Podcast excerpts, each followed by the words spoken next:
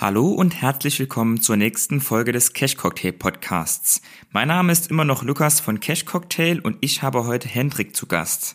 Viele von euch kennen ihn sicher von Instagram als Hendrik-JTR. Denn Hendrik ist hauptberuflich Influencer, erreicht mit seiner Frau zusammen eine siebenstellige Anzahl an Menschen und natürlich sprechen wir deshalb darüber, wie das so ist, Hauptberuf Influencer. Ab wann ist das möglich? Wie viel Geld verdient man da und welche Vor- und Nachteile hat das Ganze. Aber Hendrik ist nicht nur Influencer, sondern auch Investor und Trader. Und deshalb sprechen wir natürlich auch über Geldanlage und konkret über Hendriks Depot, beispielsweise seine Strategie oder auch seine größten Positionen. Viel Spaß beim Podcast mit Hendrik.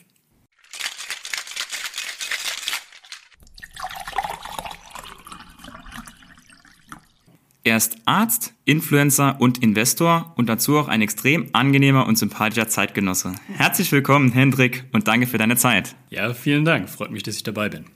Heute bist du hauptberuflich Influencer. Ja. Nimm uns doch mal mit, wie ist es überhaupt dazu gekommen? Denn eigentlich bist du ja Arzt. Ja, das stimmt. Ich habe Medizin studiert und meine Approbation gemacht und habe auch eine Doktorarbeit geschrieben und ja, es ist natürlich alles sehr spannend. Habe auch kurz als Arzt gearbeitet, ähm, aber meine Frau hat schon vor Jahren angefangen, ich glaube zehn oder elf Jahre ist das her, äh, als Influencerin zu arbeiten. Und da hat sich das Ganze so entwickelt. Ähm, wir haben dann versucht, ein paar eigene Projekte umzusetzen. Ich war zuerst hinter der Kamera tätig und dann, naja, steigerte sich das immer weiter rein und die ganze Sache hat sich so entwickelt. Naja, und jetzt bin ich an dem Punkt, an dem ich bin. Also du hast gerade angesprochen, ihr seid ja schon extrem lange dabei, 10, 11 Jahre. Wie war das damals überhaupt als Influencer? Da gab es TikTok noch nicht, da gab es Instagram in der Form auch noch nicht. Ähm, wie hat deine Frau da angefangen? Wie, war das damals? Also tatsächlich, in Deutschland gab es eigentlich nur YouTube. Ähm, also Instagram und so weiter gab es noch gar nicht. Und sie hat das tatsächlich gestartet aus, aus reinem Spaß, aus Interesse, aus Freude an der Sache, denn man konnte das Ganze damals auch nicht monetarisieren. Also das war völlig unmöglich, damit Geld zu verdienen, stand auch gar nicht im Raum. War auch gar nicht das Ziel oder die Absicht. Das war einfach ein, ja, so, so eine innere Freude. Und das hat sich dann natürlich gut entwickelt. Das haben dann auch die, die Follower und Zuschauer und so weiter dann gemerkt. Und von YouTube ging es dann auf Instagram. Und das ist jetzt ähm, ja, sozusagen das, das Hauptsteckenpferd mittlerweile geworden. Also Instagram meine ich. Mhm, das, das Hauptsteckenpferd ist Instagram. Die Followerzahl ist auch unglaublich, wenn man sich das mal ansieht, wie viele Abonnenten ihr zusammen habt. Ich glaube, es sind über 1,1 Millionen eure beiden Accounts. Wenn man sich da anguckt, wie was Prominente da haben. Ich glaube, deine Frau hat mehr Abonnenten als Helene Fischer zum Beispiel. Das ist das erste Beispiel, was mir als Referenz eingefallen ist. So die bekannteste deutsche Frau, dachte Helene Fischer, okay, die hat weniger Abonnenten. Das ist ja schon eine unglaubliche Menge, dann über eine Million Leute. Jetzt fragt man sich vielleicht als Zuhörer, wie kommt man auf diese Masse von Menschen? Gab es da irgendwann mal einen organischen Schub oder ging das auch durch Werbung? Denn wir beide machen jetzt heute auch noch aktiv einen Account und mhm. du weißt wahrscheinlich genauso wie ich, mit dem organischen Wachstum, ja, das ist ja. gar nicht so einfach, beziehungsweise oftmals gibt es da auch von alleine gar kein organisches Wachstum. Wie, wie kam das zustande, diese unglaubliche Zahl? Mm, also natürlich waren das damals andere Zeiten. Also das war auch äh, zur richtigen Zeit am richtigen Ort sein, wie man so schön sagt. Das war halt eine krasse Entwicklung. Sie hatte, wie gesagt, mit angefangen, als das keine Sau kannte, als es völlig unmöglich war. Also als kleine Referenz, heutzutage, wenn du ja, Jugendliche oder sowas fragst, wollen die denn werden von Beruf? Ja, Influencer oder so.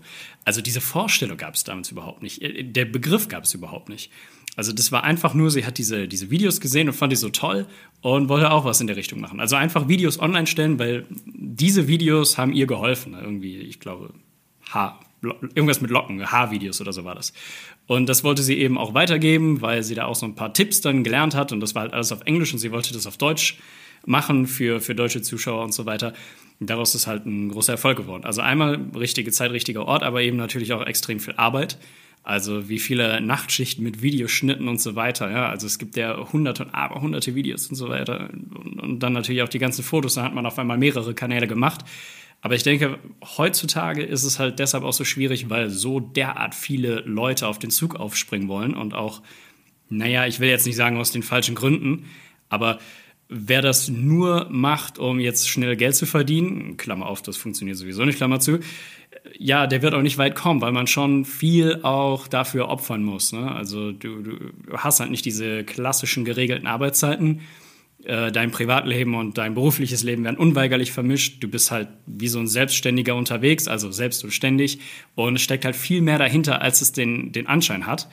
Ähm, wobei man ja auch sagen muss, man möchte natürlich auch, dass das alles cool und so locker wirkt, aber es ist halt echt viel, viel, viel mehr Arbeit, als man glaubt. Ja, ich kann es jetzt in Teilen bestätigen. Ich habe oder wir im Kanal haben zwar längst nicht so viele Abonnenten und sind auch längst nicht so lange dabei, aber jetzt allein schon in über zwei Jahren, man unterschätzt vieles und auch die Menge an Menschen, was man da für eine Zeit aufwenden muss, alleine für die Nachrichten. Mhm. Da kommen ja dann, ich meine, wir erhalten manchmal ja schon teilweise 50, 60, 80 Nachrichten am Tag. Ja. Jetzt, das ist jetzt keine Seltenheit und bei euch dann entsprechend vermutlich noch mehr und alleine die zu bearbeiten, mhm. das nimmt ja allein schon so viel Zeit in Anspruch. Ähm, ja. ja. Ja, und dann also, hat man noch keinen Content gemacht, wenn man die Nachrichten Richtig, hat. vollkommen richtig. Ich muss auch sagen, es, es tut mir sehr leid, aber wir schaffen es einfach gar nicht mehr, alle zu beantworten. Ne? Das, das geht gar nicht mehr. Das wäre eine tagesfüllende Beschäftigung. Und wie gesagt, da bleibt für nichts anderes mehr Zeit. Ne? Dann, dann ist auch nicht, äh, nicht niemandem geholfen. Aber wir bemühen uns natürlich, ist ja klar. Und trotzdem, du hast es eben schon erwähnt, bei der heutigen Jugend, wenn man nach dem Traumberuf fragt, Influencer werden oder auch Streamer werden, ne? ja, ja Gaming, Streamen, hauptberuflich, das ja. wäre ein Traumberuf. Aber die, die Hürden werden unterschätzt, hast du das kurz angesprochen. Um, ähm, aber vielleicht kannst du ja mal eine Hürde für die Leute ein bisschen aufklären, nämlich wie viele Follower muss man denn überhaupt mal so haben, dass man damit mal ganz grob überhaupt Geld verdienen kann, was in die Richtung geht, dass man sagen kann, es ist überhaupt ein hauptberufliches Thema. Natürlich ist das von Medium zu Medium stark unterschiedlich, nur dass man mal einen ganz groben Richtwert hat. Weil ich weiß, es gibt Leute, die denken, ich mache jetzt einen Kanal und wenn da 2000 Leute folgen und dann wird das ja schon reichen. Okay, das ist äh, eine sehr gute Frage, wirklich, aber auch eine sehr schwierige oder zumindest schwierig zu beantworten. Also bei YouTube selbst gibt es ja noch die, die Funktion, ähm, Werbung schalten zu lassen. Was für Werbung das ist, da hat man zwar keinen Einfluss drauf, aber du kannst sagen, ja, ich möchte Werbung vor und nach meinem Video haben oder nicht. Äh, welche das wird, wie gesagt, das können wir nicht bestimmen. Aber da gibt es dann ähm, eine Beteiligung dran. Also YouTube verdient damit Geld und da wird, wird der Content Creator beteiligt. Das ist jetzt alles in allem nicht so viel und ich glaube auch, ähm, es gibt von YouTube so spezielle ähm, Auflagen. Also du musst äh, x tausend Videominuten haben oder sowas in der Richtung, um überhaupt deine Videos monetarisieren zu können. Ähm, aber die kenne ich nicht. Das weiß ich nicht auswendig. Ähm, ja. Aber da, das ist ein gewisser Aufwand und eine gewisse Hürde. Und bei Instagram oder sowas zum Beispiel, da, da bezahlt dich ja niemand. Also du, du, du kannst mit Instagram an sich kein Geld verdienen, aber du kannst natürlich, ähm, sagen wir mal, so eine Art Kooperation haben. Also ein Unternehmen beispielsweise denkt sich, wow, dein Kanal, deine Inhalte sind super cool, ich habe ein Produkt, vielleicht gefällt dir das. Und dann äh, testest du das Produkt und sagst, ja, klasse, das gefällt mir, das nutze ich auch im Alltag oder mache ich schon seit Jahren auch selber, was auch immer. Als Beispiel äh, Depots, also wenn ich ein Depot habe und damit zufrieden bin, dann kann ich das empfehlen. Und wenn sich dann das Unternehmen darüber freut, dass ich das empfehle, dann äh, wird das vergütet, entweder über ein Affiliate-Programm, also pro Abschluss gibt es eine, eine, Provision, oder es gibt eben eine Festvergütung. Aber da ist halt eben ganz, ganz schwer zu sagen, wie viel und was, in welchem Umfang und wann, weil das natürlich extrem schwankt. Ähm, es gibt riesige Influencer, die können, weiß ich nicht, für alles mögliche Werbung machen, einfach weil sie, weil sie alle Themen ansprechen oder extreme Popularität genießen. Ähm, aber es gibt auch solche, die haben mehrere hunderttausend Abos und können davon nicht wirklich leben, zum Beispiel. Dann gibt es aber auch welche Nischenkanäle. Ich kenne zum Beispiel einen, der äh, hat nur ein paar zehntausend Follower, in Anführungsstrichen nur, ähm, so ein Wein-Account. Aber weil der so der Führer in der Nische ist, kann er praktisch jede Kooperation abgreifen, äh, die da ist. Und der lebt davon sehr gut. Also ja, es schwankt halt extrem. Das ist auch so eine Faustformel, die ich auch schon kennengelernt habe. Je kleiner das Thema, desto weniger Leute es insgesamt gibt und desto weniger Accounts dann natürlich auch immer. Und desto weniger Abos sind auch notwendig. Und wenn man einfach nur einen natürlichen Account hat oder einfach ein ganz allgemeines Thema anspricht, zum Beispiel Allgemeinbildung als Thema, mhm. dann ist es ganz, ganz schwierig, weil es einfach auch für die Werbetreibenden schwierig ist, die Werbung zu schalten, denn man hat ja immer nur einen ganz geringen Prozentsatz der Leute, die sich dafür interessieren. Im Fall vom Wein, dabei ist, ähm, ja. die, die Weinmarke dann, also von den Abonnenten interessiert sich auf jeden Fall jeder dafür jetzt. Das ist halt das Thema. Aber können wir vielleicht als Gruppe Faustformel sagen, in vielen Fällen muss es schon eine sechsstellige Anzahl sein an Abonnenten bei Instagram, wenn es jetzt keine kleinere Nische ist? Ja, wenn es keine kleinere Nische ist, ja, schätze ich auch. Also sagen wir mal so fünf- bis sechsstellig ist schon, ist schon notwendig, denke ich auch, ja. Also mit, mit 2000 Followern kommt man nicht so weit wahrscheinlich. Genau, also, also unter 10.000 Followern wird es wohl extrem schwer. Ja. Und auch darüber ist es ja, ja, längst kein Selbstläufer, ähm, überhaupt was zu verdienen. Also von hauptberuflich ist dann auch mal ein Schritt, aber. Ja, das, ja klar, absolut. Also ich will auch noch dazu sagen, das ist natürlich auch immer ein, ähm, ein gewisses Risiko, weil du ja keine Sicherheiten hast. Also dass irgendwer auf dich zukommt und sagt, er möchte mit dir zusammenarbeiten. Ich meine, möglicherweise kriegst du keine Aufträge, möglicherweise bezahlt dich niemand, weil, keine Ahnung, man entdeckt dich erst gar nicht oder der Inhalt passt doch nicht so gut oder was auch immer. Also es kann auch sein, in einem Jahr läuft es richtig gut und im anderen überhaupt nicht. Alle Einnahmen schwanken von Monat zu Monat so. Das ist halt immer, ich sag mal, ein gewisses Berufsrisiko. Also man kann jetzt nicht wie, wie ein Angestellter oder so darüber denken. Du hast richtig gesagt, ähm, das Risiko bei dir, du hast ja dann dein Medizinstudium fertig gemacht. War das auch so ein entscheidender Punkt bei dir, dass du gesagt hast, ich kann ja dann später nochmal als Arzt arbeiten, habe alles abgeschlossen und wenn es nicht klappt oder doch nicht so funktioniert, dann kann ich immer noch ähm, in den Beruf zurückgehen. War das ein wichtiger Punkt für dich? Äh, ja, also natürlich habe ich das ja auch studiert, weil ich es wollte, weil ich den Beruf halt auch toll finde. Ich habe ja auch als Arzt gearbeitet. Ähm, das Problem ist halt gar nicht mal so sehr gewesen, dass ich jetzt einen anderen Beruf lieber gemocht habe, sozusagen sondern eher, dass sich die Arbeitsbedingungen in dem Umfeld extrem verschlechtert haben. Ähm, beispielsweise, als ich noch angefangen habe zu studieren, das war 2010, also schon eine Weile her, da waren die Arbeitsbedingungen in Krankenhäusern ganz anders, als sie das jetzt sind. Und ich meine jetzt nicht nur wegen der Pandemie, sondern das ist ein ganz generelles strukturelles Problem im Gesundheitssystem. Und das führt halt dazu, warum muss ich jetzt nicht großartig in die Details gehen, aber ähm, die, das, das medizinische und auch das pflegerische Personal, die werden halt massiv überlastet mit bürokratischer Arbeit. Und das führt dazu, dass man keine Zeit mehr für die Patienten hat. Und äh, das, das frustriert, frustriert viele und die steigen dann aus oder haben einfach nicht mehr genug Zeit oder was auch immer. Und das ist so eine Spirale, die dazu führt, dass dann die Patienten schlechter behandelt werden. Die sind dann natürlich pissig, weil sie schlecht behandelt wurden. Und äh, trotzdem kannst du aber nichts daran machen, weil sonst bleibt dein ganzer Papierkram hängen. Du, du kriegst Ärger von deinem Chef, von der Krankenhausverwaltung und so weiter. Der lange Rede, kurzer Sinn.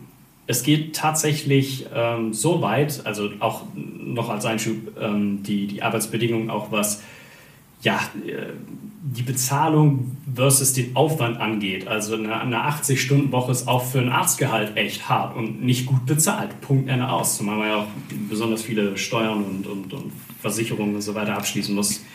Ähm, das ist auch einfach nicht mehr wie in den 70er Jahren. Ne? Also der, der Verdienst ist einfach de facto nicht mehr so gut. Und das führt halt so weit, dass eben nach einem gewissen ethischen Maßstab Patienten nicht mehr behandelbar sind. Also wenn du sagst, ich will mir Zeit nehmen für meine Patienten, dann geht das nicht. Also entweder kriegst du dann Ärger im Krankenhaus und verlierst deinen Job, oder aber du schaffst es nicht, dass deine Praxis, wenn du schon niedergelassen bist, ähm, wirtschaftlich funktioniert. Das ist ein Riesenproblem und das zwingt halt viele dann dazu zu wechseln oder sich umzuorientieren. Und das war mein Grund oder mein Hauptgrund. Und ja, natürlich kann ich jedes, jederzeit wieder einsteigen. Hm, würde ich auch offen gestanden ganz gerne irgendwann mal wieder, wobei ich jetzt hier mit dem, wie es läuft, auch wirklich nicht unglücklich bin. Das ist ein sehr schöner Beruf. Ähm, hast ja auch viele Freiheiten, viel Zeit. Also nicht viel Zeit, du hast nicht viel mehr Zeit. Du, du arbeitest ja auch an Wochenenden und Feiertagen und so weiter, weil der Kanal ständig bespielt werden muss, aber du hast mehr äh, Zeiteinteilung, Freiheit bei der Zeiteinteilung, sag ich mal. Und das sind natürlich auch alles schöne Vorteile, aber ich denke, zurückkommen könnte ich auf jeden Fall, ja. Gibt natürlich eine Sicherheit. Ich denke, die negativen Aspekte beim Arztberuf, die du erwähnt hast, die hat wahrscheinlich jeder in seinem Umfeld mal irgendwie mitbekommen, dass das aktuell ein großes Problem ist, zumindest mal in kleinen Teilen oder Auszügen, dass diese Patientenbehandlung da in den letzten Jahren ein bisschen zurückgegangen ist. Also habe ich das aus dem privaten Umfeld auch in den letzten Monaten, Jahren mehrfach Beispiele gehört, wo sich ja. Leute darüber beklagt haben. Ja. Und da verstehe ich die Argumentation auf jeden Fall. Jetzt haben wir die negativen Seiten vom Arztberuf kurz genannt und viele positive Seiten vom Influencerberuf. Vielleicht kannst du noch mal ein bisschen ausführlicher diese negativen Seiten ja. nennen, die der Beruf mit sich bringt, abgesehen davon, dass man eben jeden Tag quasi arbeitet. Okay, okay, ja.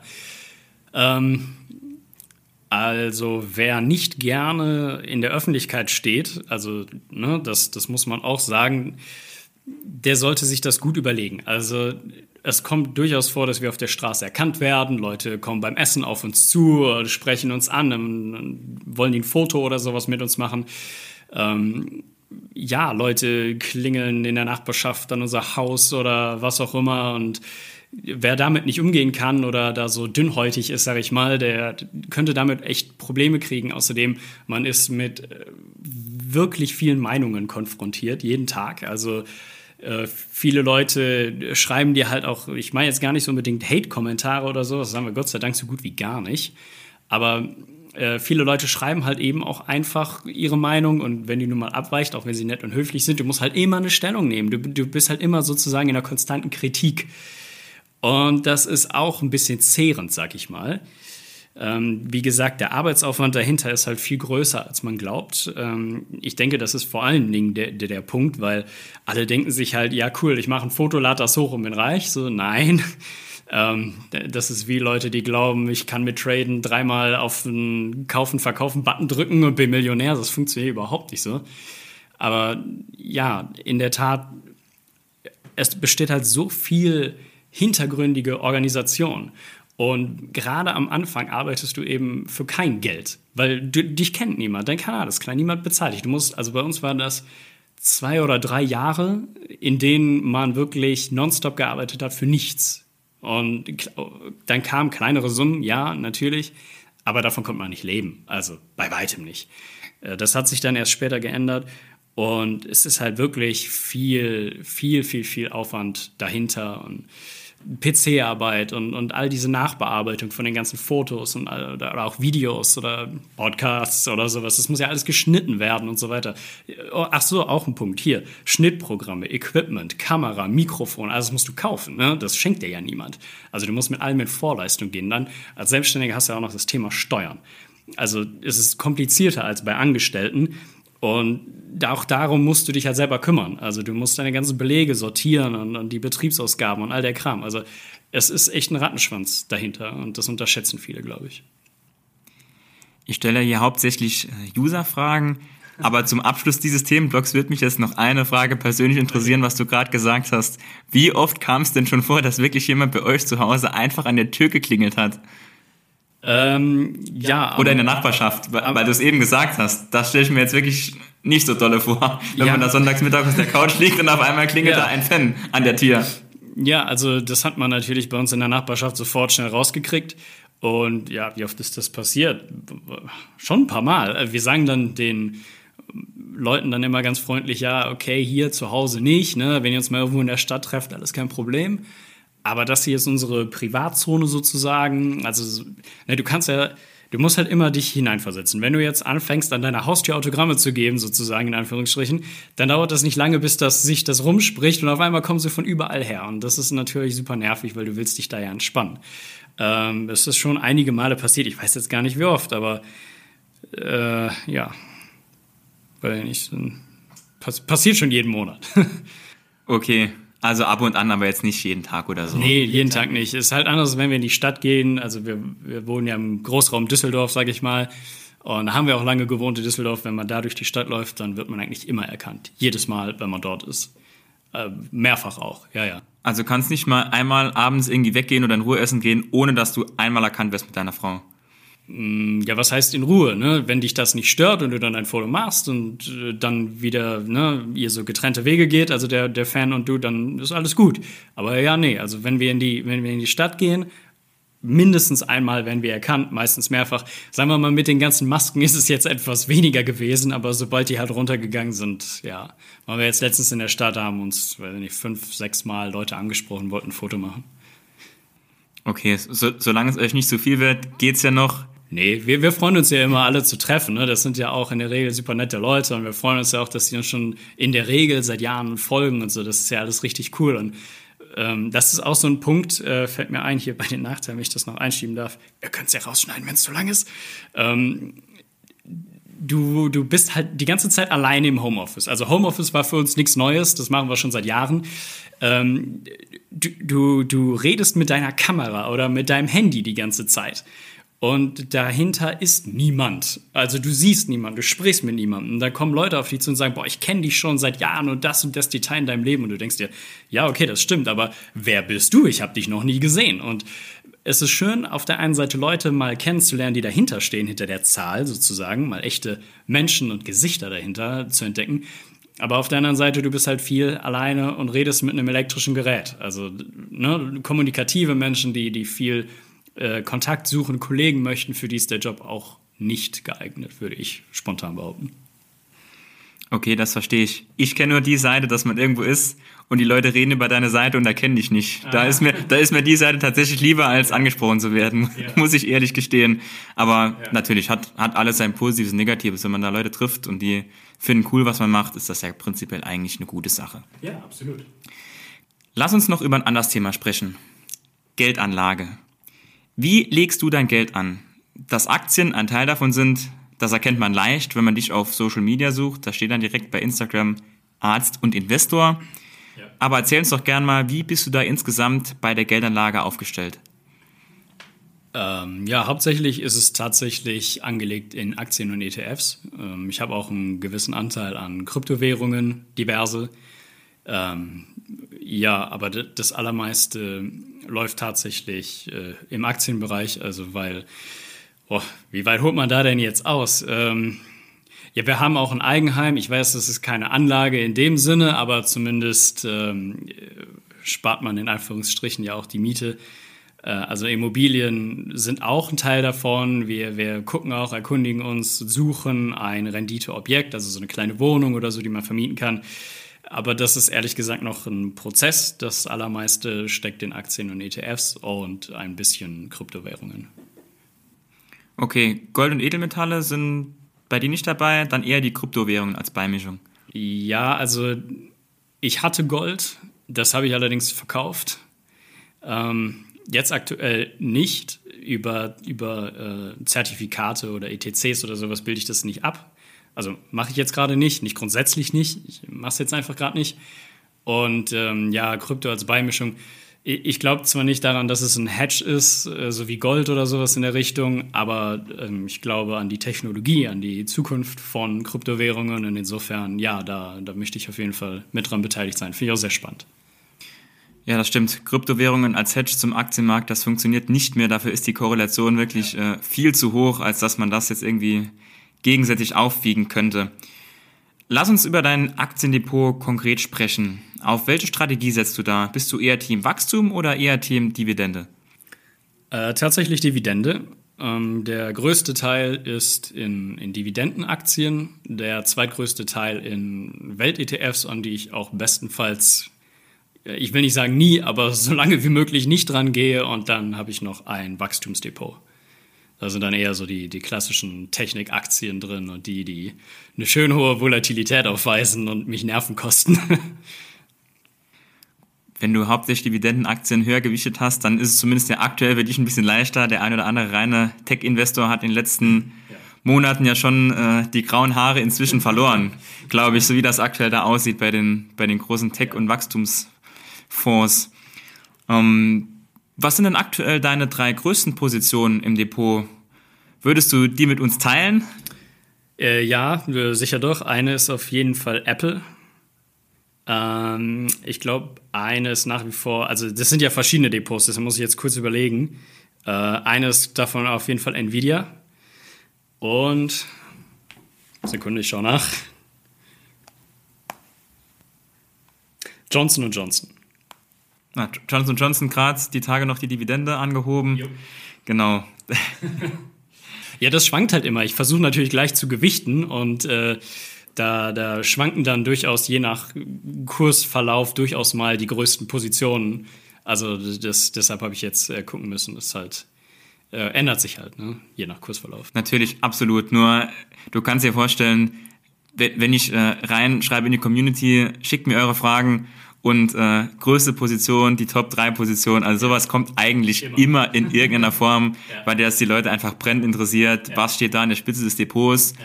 Denn Dividendenaktienwachstum, da kann ja viel dahinter stecken, das kann ja alles Mögliche sein. Von den größten zu den kleinsten Aktien in irgendwelchen nischigen Ländern, da mhm. gibt's ja die verrücktesten Sachen. Ähm, Korrekt, ja. Aber das sind ja bei dir jetzt eher schon größere Flaggschiffe, kann man sagen, die da ähm, ja. konstant über Jahre unglaubliche Gewinne ähm, erwirtschaftet haben. Wenn wir schon beim Thema Aktien sind, auch noch möchte ich über deine Bücher sprechen. Lars Eriksen hat im letzten Podcast zu mir gesagt, am Ende des Tages musst du ein Buch schreiben, sonst nimmt dich keiner so richtig ernst. Dich kann man also sehr ernst nehmen. Du hast ja schon mehrere Bücher geschrieben. Ja. Unter dem Label Hallo Aktien. Jetzt hast du die Bücher vereint ähm, ich verlinke es euch mal zusammen mit Hendricks Instagram-Account in den Show Notes, wenn ihr da nachgucken wollt. Aber was war denn da deine Intention überhaupt beim Bücherschreiben?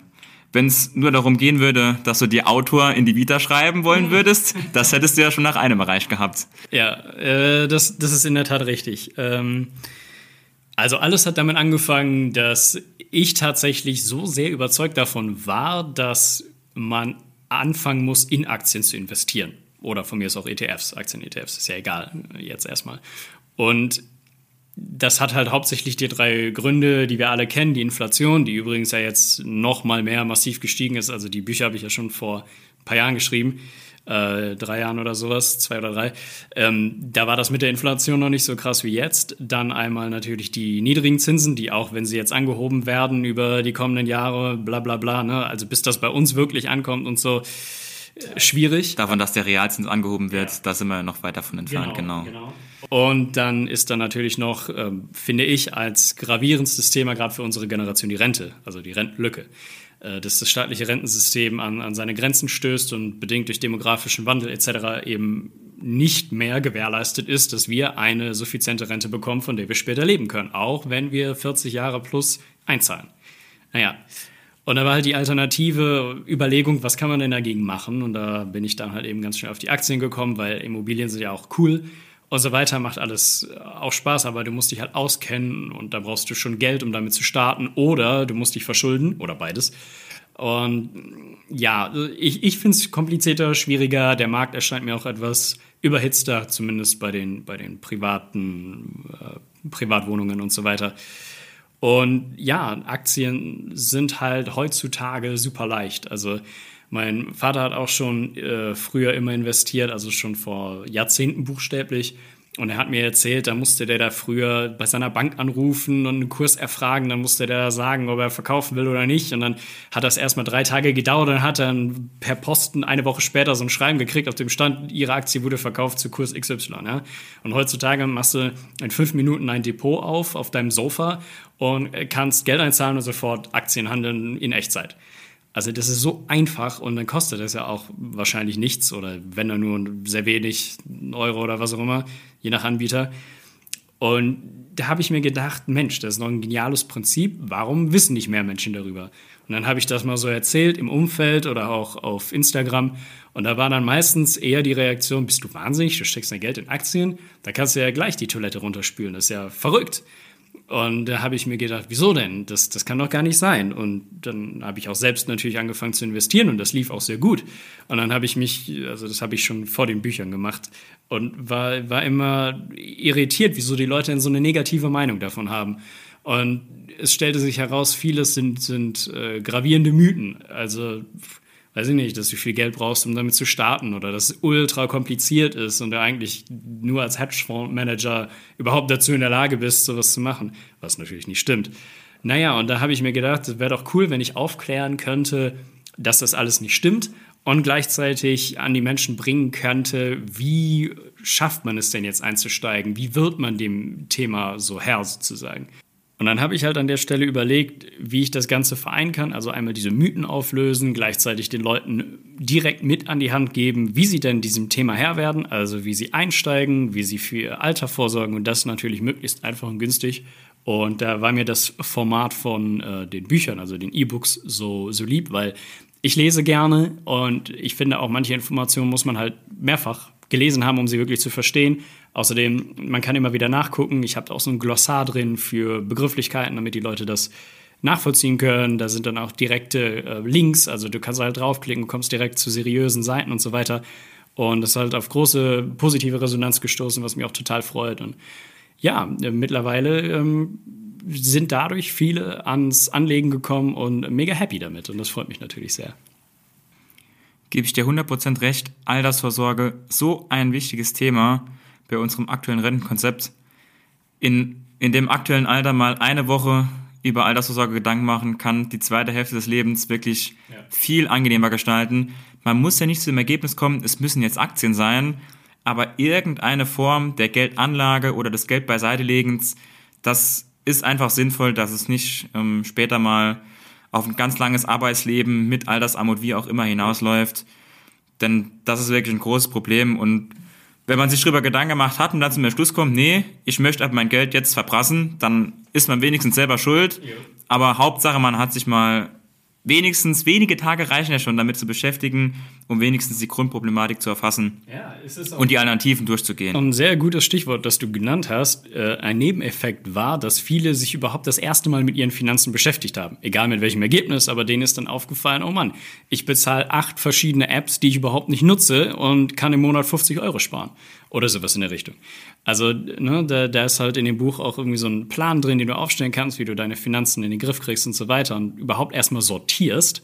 Und das ist natürlich ähm, für viele auch Neuland gewesen. Finde ich wirklich unglaublich cool bei dir, dass du diese Leute, die von deiner Frau kommen und dann vielleicht bei deiner Frau auf YouTube gesehen haben, wie man am besten sich die Locken macht oder irgendwas, was halt gar nichts mit Finanzen ja. zu tun hat, die stoßen dann auf dein Profil und die stößt du dann zum ersten Mal auf das Thema Finanzen, die da eigentlich völlig fremd sind. Und gerade das finde ich da eigentlich cool. Und da, dass da schon wahrscheinlich tausend Leute sich zum ersten Mal über das Thema Geldanlage und Altersvorsorge Gedanken gemacht haben, mhm. weil du es eben anstößt von den neuen Followern. Das finde ich wirklich eine extrem gute und wichtige Sache. Ja, vielen Dank. Dann noch ein anderes Thema. Neuerdings versuchst du dich auch am Trading. Kannst du mal kurz erklären, wie es dazu kam und wie das jetzt so läuft? Weil beim Trading bist du ja quasi eher Anfänger. Ja. Für Leute, die vielleicht auch damit überlegen, mit Trading anzufangen. Kannst du denen vielleicht ein paar Tipps geben an Fehlern, die du jetzt gemacht hast, dass die nicht die gleichen Fehler machen? Hm, also der, der Kardinalfehler ist halt immer Selbstüberschätzung und Gier weil du glaubst halt, wenn du jetzt investierst und das läuft ganz gut, so war es zumindest bei mir und ich beschäftige mich viel damit, da habe ich halt automatisch gedacht, ich habe ja Ahnung, ne? ich, ich mache das ja auch schon so lange und ne? der kann ja gar nicht schlecht sein. Und dann habe ich angefangen, also zu traden im Sinne von ähm, die, die kurzfristigen Kursschwankungen zu nutzen, um halt bestenfalls mit Gewinn Aktien zu verkaufen, die ich vor kurzem erst eingekauft habe.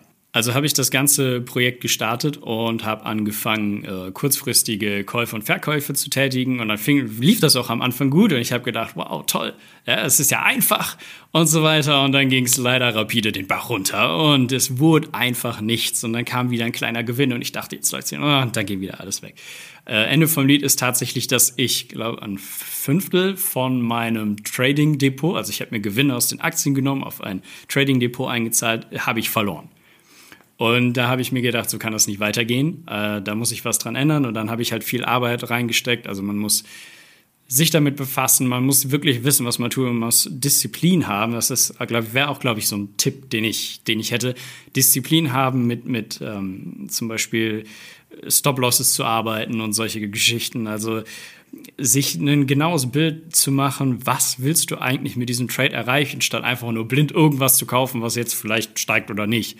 Und da würde ich sagen, ja, da entstehen die meisten Fehler. Vielleicht auch, wenn man das wirklich vorhat, mal mit einem Demokonto anzufangen, Definitiv. dass man in diese Verluste überhaupt gar nicht erst reinkommt und dann sieht man vielleicht, wenn man das mal ein paar Wochen oder Monate gemacht hat, geht ja. gar nicht so einfach mit den Gewinnen, wie ich mir es vorgestellt habe. Nee, es ist auch, also je nach Stil zeitaufwendig. Also das Lernen davon sowieso, aber wenn du es einmal kannst, dann nimmt der Aufwand natürlich ab. Äh, du kannst ja auch Swing Trading betreiben oder irgendwie nur drei Trades im Monat machen, aber wenn du das halt öfter machen möchtest oder vielleicht sogar täglich, dann, dann brauchst du natürlich auch einen gewissen zeitlichen Rahmen dafür. Das auf jeden Fall. So ganz einfach nebenbei, von jetzt auf gleich. Davon ist auf jeden Fall mit Echtgeld abzuraten. Ja, aber was funktioniert auch schon im Leben von jetzt auf gleich ohne Arbeit oder Aufwand, den man reinsteckt und Energie und Zeit? Ne? Das stimmt auf jeden Fall und das wäre auch schon fast ein gutes Schlusswort, denn wir sind auch jetzt am Ende angelangt. Und da möchte ich ähm, die letzten Worte gerne von dir. Ähm, vielleicht dazu, was deine Follower in nächster Zeit von dir erwarten können, was du noch für Projekte geplant hast. Boah, das ist eine gute Frage. Also ich möchte natürlich die, die Idee mit den Büchern gerne ausbauen. Äh, wie genau das aussehen wird, weiß ich noch nicht. Vielleicht ändere ich auch das Medium. Jetzt habe ich ja viel mit, mit ähm, Videos gearbeitet, früher schon in meinem Leben, aber noch nie zu dem Finanzthema eventuell. Mache ich da noch mal was mit, aber da bin ich mir noch nicht ganz so sicher, was, was da äh, kommt und wie das genau aussieht. Aber ich glaube auch, wenn ich auf die Vergangenheit gucke, viele der Follower von früher sind mit uns mitgewachsen. Die sind erhalten geblieben und haben auch ein bisschen ihre Themen, Ideen, Wünsche, Vorstellungen ja, mit uns verändert, mit uns angepasst, mit uns geteilt. Wir sind alle älter geworden und so weiter. Und eventuell passiert das ja auch im Finanzbereich. Also die ganzen Einsteiger und Anfänger, die ich jetzt habe und die ich jetzt anspreche und die sich an den Büchern erfreuen, die haben dann irgendwann, äh, ja, fortgeschrittenen Fragen und Ideen und was auch immer. Und eventuell kommt dann dazu nochmal was. Alles klar. Vielen Dank, Hendrik, für deine Zeit. Herzlichen Dank. Dieser Podcast dient lediglich der Allgemeininformation und gibt die persönliche Meinung von mir und meinem Gast wieder. Alle Angaben erheben keinen Anspruch darauf, vollständig und richtig zu sein und sind zudem keine Handlungsempfehlung an dich, bestimmte Finanzinstrumente zu handeln. Wir sind also nicht verantwortlich, wenn du aufgrund unserer Inhalte Entscheidungen zu deiner Geldanlage triffst. Wir machen in diesem Podcast keine Anlageberatung, denn wir wissen ja auch im Einzelfall gar nicht, ob eine bestimmte Aktie zum Beispiel für deine persönliche Risikobereitschaft geeignet ist.